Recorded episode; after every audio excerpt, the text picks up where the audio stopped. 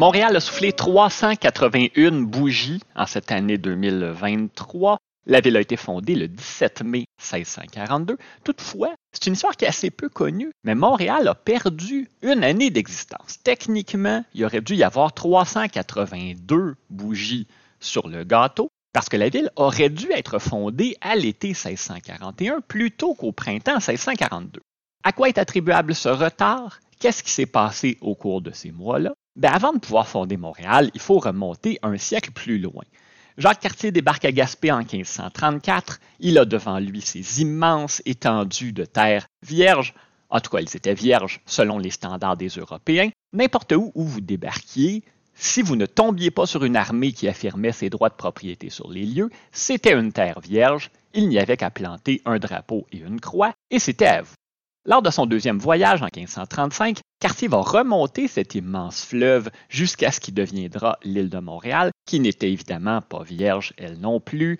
Elle était fréquentée depuis des siècles par les Premières Nations et on y retrouvait à ce moment-là une cité iroquoienne nommée Hochelaga qui comptait probablement plus de 1000 habitants. C'était très gros de par les standards autochtones de l'époque. Toutefois, les Européens qui s'aventureront dans la région au début du 17e siècle ne trouveront pas de traces d'Hochelaga ou d'un quelconque autre établissement autochtone sur l'île. On ne sait ni ce qui est advenu d'Hochelaga, ni où précisément se trouvait la cité. Les archéologues, les historiens débattent encore de ce sujet-là presque un demi-millénaire plus tard. C'est pendant ce voyage-là, ça vaut la peine de le noter, que Cartier va baptiser la montagne au pied de laquelle se trouvait Hochelaga, le Mont-Royal. C'est un des plus anciens toponymes encore utilisés au Québec. En 1600, les Français fondent le poste de Tadoussac, puis Québec en 1608. En 1611, Samuel de Champlain visite l'île de Montréal à son tour et va réfléchir à l'opportunité d'y installer un poste de traite. Le projet n'aboutira pas de son vivant. 1634, on fonde Trois-Rivières, donc les Français poussent de plus en plus loin vers l'intérieur du continent. Et à peu près au même moment, arrive dans l'histoire un nommé Jérôme Leroyer de la Dauversière. Leroyer, c'est un petit seigneur et un percepteur d'impôts à La Flèche, en Anjou. C'est surtout quelqu'un qui a des visions. Dieu va lui faire voir l'île de Montréal et lui faire comprendre qu'il doit travailler à l'établissement d'une mission pour évangéliser les membres des Premières Nations. Il va s'allier notamment à un jeune religieux nommé Jean-Jacques Ollier.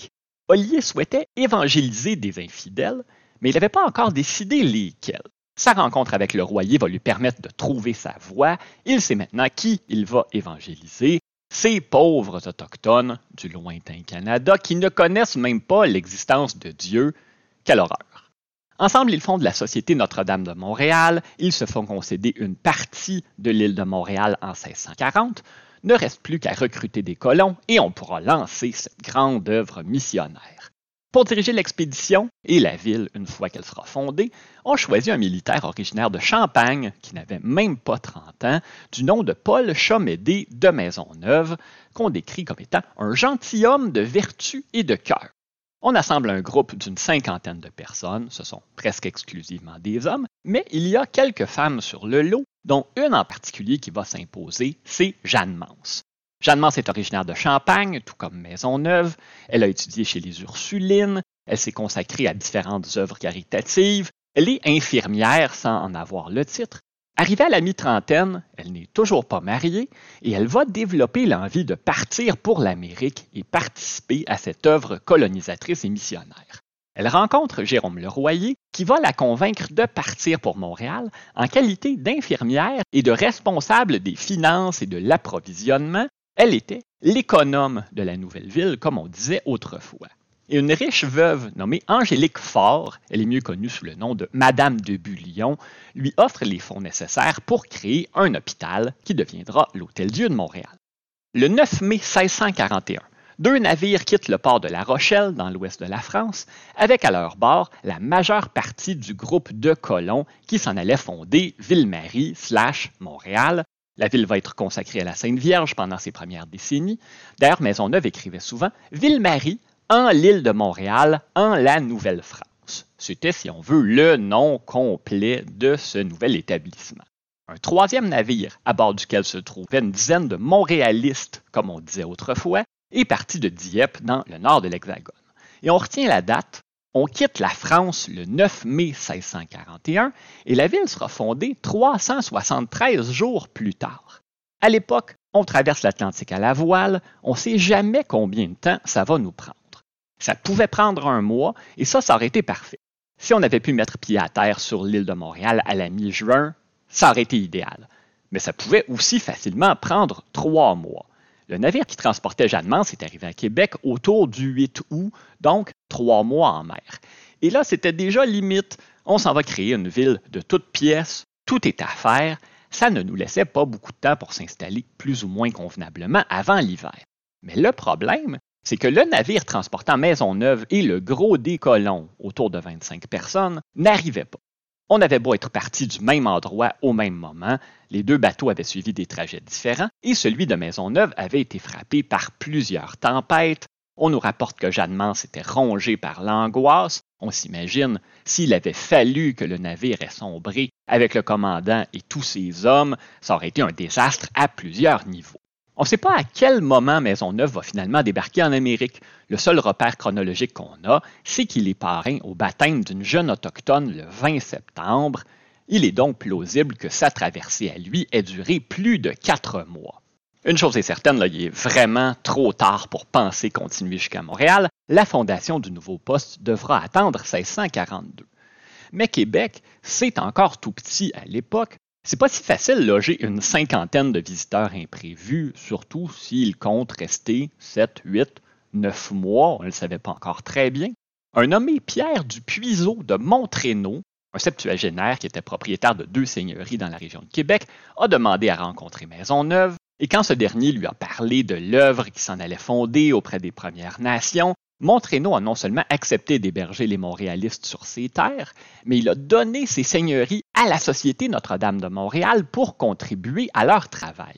Donc, on avait un endroit où rester, mais le long hiver laissait beaucoup de temps au gouverneur de la Nouvelle-France, Charles Huot de Montmagny, et aux notables de Québec pour essayer de convaincre Maisonneuve de ne pas se rendre à Montréal le printemps venu.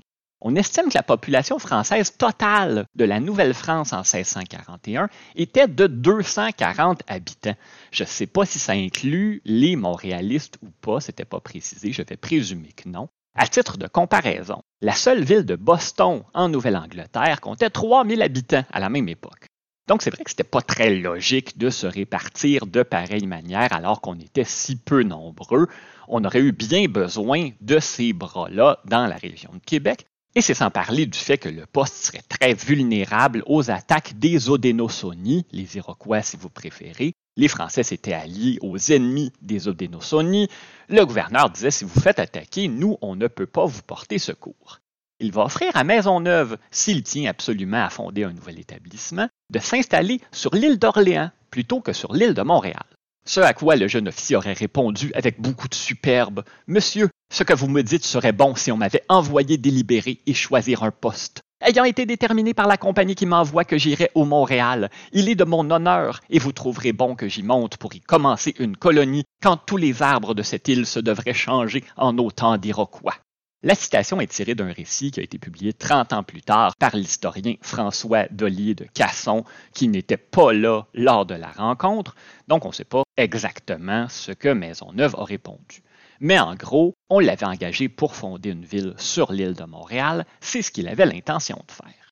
L'hiver a été long, et les Montréalistes souffraient moins du froid que de cette fastidieuse attente où leur volonté s'usait dans l'inaction.